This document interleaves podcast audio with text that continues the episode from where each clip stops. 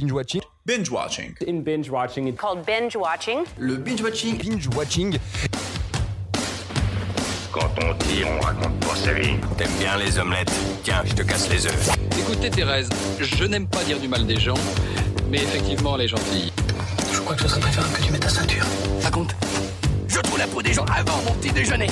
Et action Bonsoir à tous et à tous et bienvenue dans Binge Watching, le podcast qui revient sur les sorties de la semaine. Sortez vos popcorn. Bonsoir Comment ça va On est parti pour un deuxième épisode pour la semaine du 16 avec les films du 9.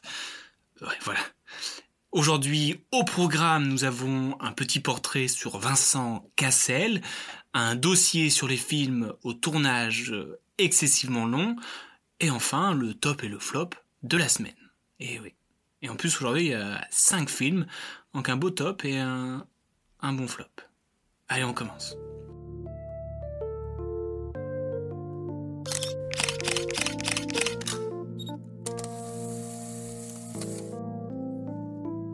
Cette semaine, on peut retrouver Vincent Cassel dans Le Bonheur des uns, une comédie sur la jalousie entre amis.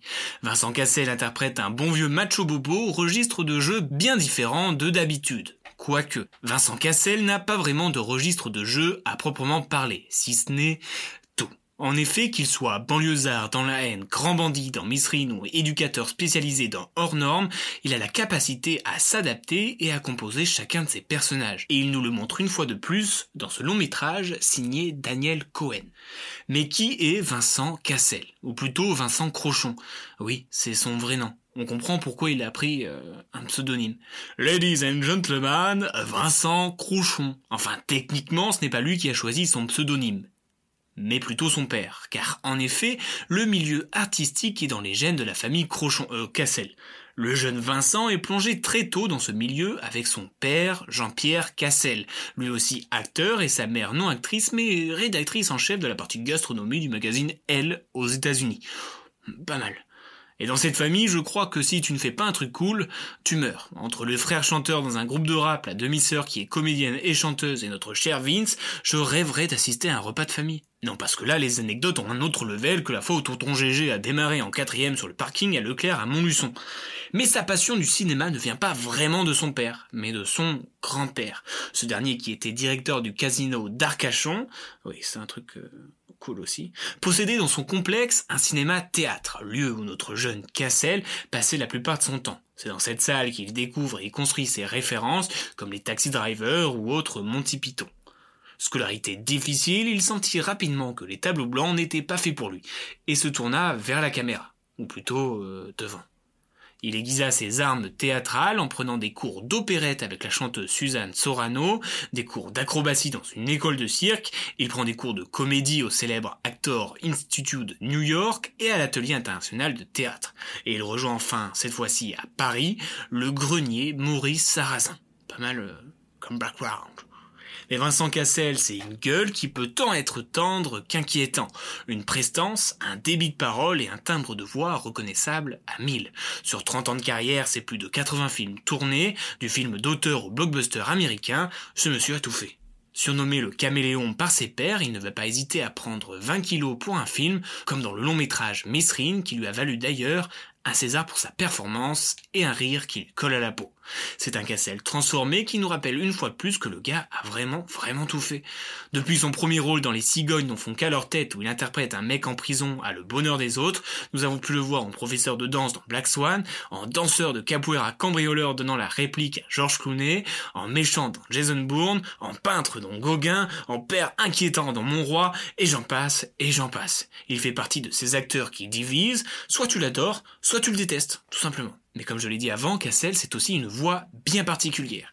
En effet, il prenait à cœur le doublage quand il était au début de sa carrière, afin de s'entraîner pour plus tard, quand il aurait besoin de faire de la post-prod.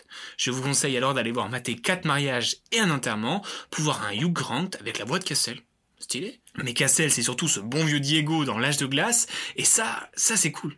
En plus d'être l'homme aux mille visages, il est aussi l'homme aux mille anecdotes. Entre ses tournages où il a donné la réplique au plus grand nom du cinéma, ses essais d'écriture, le resto qu'il a ouvert, sa tentative non aboutie d'une marque de fringues, et la fois où il a bluffé sur Black Swan, je vous conseille vivement de regarder ses interviews, le mec est bluffant. Maintenant le gars est en place, que ce soit à Hollywood, dans son pays natal et dans son nouveau pays de cœur, le Brésil, pays de sa nouvelle compagne où d'ailleurs il s'engage et lutte contre la déforestation de l'Amazonie. On se demande comment il a pu faire tout ce qu'il a fait en seulement une vie. Et j'aimerais conclure ce portrait par une phrase qu'il a dit en interview et qui m'a beaucoup plu. C'est sur le fait d'aimer, d'être fan euh, du cinéma. Et il a répondu, je cite, En vieillissant, t'es plus fan de rien, parce qu'à un moment, ta vie devient plus forte que la fiction. Vincent Cassel.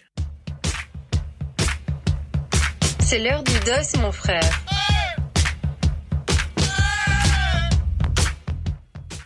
Pour ce qui est de la partie dossier, je me suis intéressé au film au tournage particulier. Car en effet, ce mercredi est sorti le dernier film de Sébastien Lifshitz, Adolescente. Le réalisateur réalise, enfin oui, logique, un documentaire sur, comme le dit explicitement le nom, l'adolescence. Quoi de mieux que de filmer l'adolescence de A à Z pour l'illustrer. C'est alors que le Réal embarque sa caméra en Corrèze pour suivre cette tranche de vie de Emma et Anaïs, les deux protagonistes de cette aventure. Et c'est durant cinq années qu'il partagea sa vie entre Brive et Paris pour réaliser ce documentaire très bien réussi ma foi. Et qui dit cinq années dit énormément de rush, et moi qui n'aime pas faire des choix, je vous jure que je n'aimerais pas être à sa place. Hein. Pour info, la première version du film faisait 12 heures. Voilà je me dis, c'est vraiment un coup de poker ce genre de film. C'est un sacré engagement. Le gars se dit, voilà, pendant 5 ans, je vais vous filmer, il n'y a pas d'histoire, s'il faut, il va rien se passer d'intéressant. Imagine le film est nul. Quand tu dois être dégoûté. Du coup, j'ai voulu me plonger dans ces films au tournage interminable. Je l'ai déjà évoqué la semaine dernière, mais Boyhood fait partie de ces films d'une vie, puisqu'il a duré pas moins de 12 ans. Quand habituellement les acteurs changent en fonction de l'âge du personnage, eh ben le réalisateur Richard Linklater va simplement attendre qu'il grandisse. Bah ouais, pas con. C'est pourquoi on voit l'acteur Ellar Coltrane de ses 6 ans à sa majorité. Et il faut savoir que le réalisateur travaille actuellement sur un film étendu sur 20 ans. Toujours plus, quoi. Autre tournage long, mais vraiment, vraiment long cette fois-ci. Hein. Car en soi, le, tournage de Boyhood n'est pas si long que ça. Oui, un coup tu dis ça, un coup on est perdu. Enfin, je m'explique. En réalité, Boyhood a eu besoin de 39 jours de tournage. Mais étendu sur 12 ans. Voilà. Bref, le sadique Kubrick a fait endurer à Kidman et Cruz près de 400 jours consécutifs pour le tournage de Eyes Wide Shut. C'est énorme. À l'image de Boywood, on peut retrouver le film Perspective, qui est un assemblage de 9 chapitres, et chaque chapitre représente une année. Autre tournage très long dans l'animation cette fois-ci, avec le film Le voleur et le cordonnier, qui est sorti en 1995 et qui avait été entamé en 1966, soit 29 ans. Je pense que personne d'autre que cet homme ne connaît la réelle définition du mot soulagement. Et cet homme, c'est Richard Williams. Son nom ne vous dit sûrement rien, et pourtant vous avez tous vu ces fameuses animations dans le film de Roger Rabbit. Eh oui. Autre tournage plus long et plus glauque, le film de Leni Riefenstahl, Tiefland. Un drame basé sur l'opéra romantique de Jeanne d'Albert. Mais le réalisateur a eu la bonne idée de commencer son tournage en 1940, qui n'était pas franchement la, meilleure période de l'histoire en Allemagne. Vous l'aurez compris, le tournage a dû être stoppé et n'a été repris et achevé 14 ans plus tard. Je vais peut-être un petit peu péter l'ambiance, mais parmi les figurants, on aperçoit des prisonniers roms qui ont été capturés par les nazis et qui leur ont réservé le destin tragique que l'on connaît. Mais rassurez-vous, tous les films ne durent pas autant de temps, et il y en a même certains où le nombre de jours peut se compter sur les doigts d'une main, comme le classique de Corman, La petite boutique des horreurs. Il n'a fallu que, on devine, deux jours de tournage pour produire un bon film, qui a engendré des remakes et des comédies musicales, ou comment être millionnaire en grattant un banco. Enfin bref, certains films sont le projet d'une vie au sens propre du terme, et c'est des réalisateurs qui n'hésitent pas à être patients pour produire leurs œuvres. Et croyez-moi, vaut mieux un tournage long et un film bien qu'un tournage bien et un film long. Wow Qu'est-ce que c'était? Pas bien on passe au top et au flop de la semaine, et cette semaine je suis allé voir pas moins de 5 films, et laissez-moi vous parler alors de ce classement. On va commencer par le flop et remonter vers le top. Tel des saumons. Non, non, j'arrête. Et je vous avoue que j'ai longuement hésité pour le flop, entre deux comédies françaises. Oh, c'est étonnant. Le flop s'est joué entre le bonheur des uns et la daronne. Alors on fait vos jeux, à votre avis, le flop est roulement de tambour. Le bonheur des Indes de Daniel Cohen. C'est mon flop car je m'attendais à mieux et franchement ça m'a déçu. Le film raconte une histoire de jalousie entre amis suite au succès de l'un d'eux.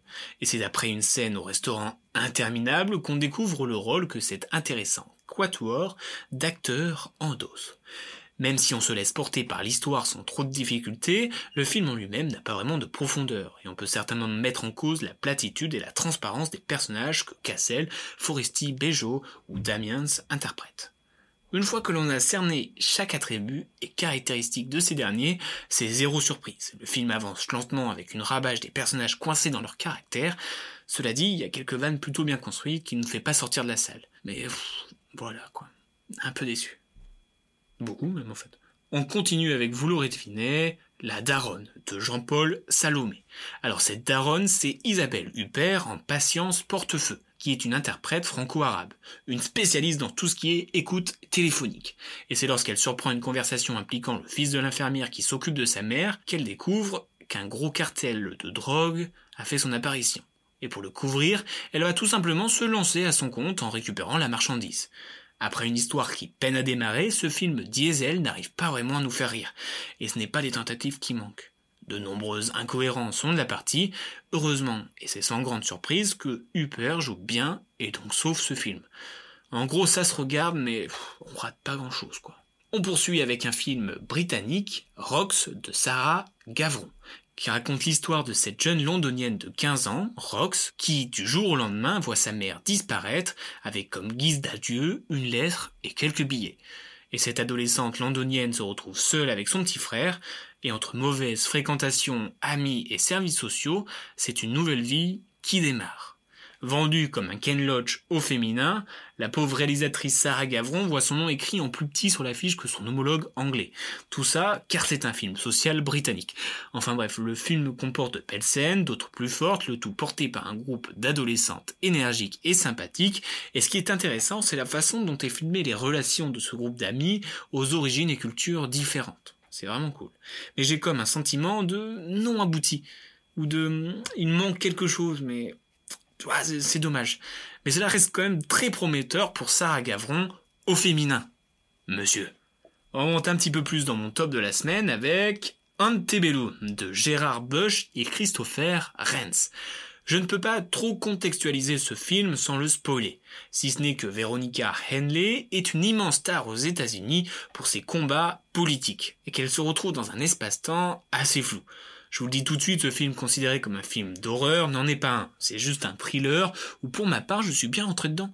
Je trouve l'intrigue bien ficelée, avec des twists qui arrivent au bon moment, et même s'il y a des incohérences, je trouve que le film est quand même de bonne qualité. Et un petit coup de cœur, ce qui m'a fait remonter ce film dans mon top de la semaine, c'est la scène du début et la scène de fin que je trouve vraiment vraiment belle. Elle est très esthétique et elle a un truc cool quoi.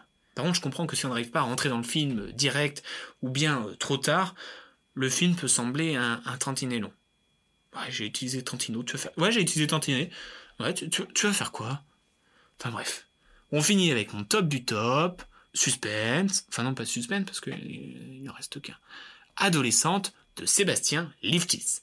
Bon, je l'avoue directement, je ne suis pas forcément le plus objectif pour parler de ce film. En effet, j'ai grandi dans ce film que ce soit le lycée, le lac ou la première boîte de nuit, c'est ce que j'ai vécu. Oui, je suis coréen, tu vas faire quoi Tu vas faire quoi? Rajoutez à cela le fait que les deux protagonistes aient à peu près mon âge, et ce film a eu un effet nostalgique en moi, qui m'a fait d'autant plus apprécier ce documentaire. Mais tout de même, en essayant d'être le plus objectif possible, je trouve cette fresque sur l'adolescence magnifique. On se laisse porter par la vie d'Emma et d'Anaïs, deux amies au caractère bien différentes, et l'adolescence, c'est des choix, des doutes, des peurs, des rires et tout autant de sentiments transvasés dans ce film. Le montage est parfait et s'enchaîne avec une facilité déconcertante. Et je pense que l'on soit de la campagne comme je suis ou résident dans une grande ville, vous serez ému par cette adolescence qui nous rappelle de nombreux souvenirs. Et je pense même qu'une personne qui ne serait pas de la même génération se reconnaîtrait dans le regard d'Emma et d'Anaïs. Voilà, l'épisode d'aujourd'hui est terminé. La semaine prochaine, on va voyager dans les Cévennes, récolter du miel ou encore dormir chez l'habitant. Sur ce, portez-vous bien, n'hésitez pas à vous abonner et à la semaine prochaine.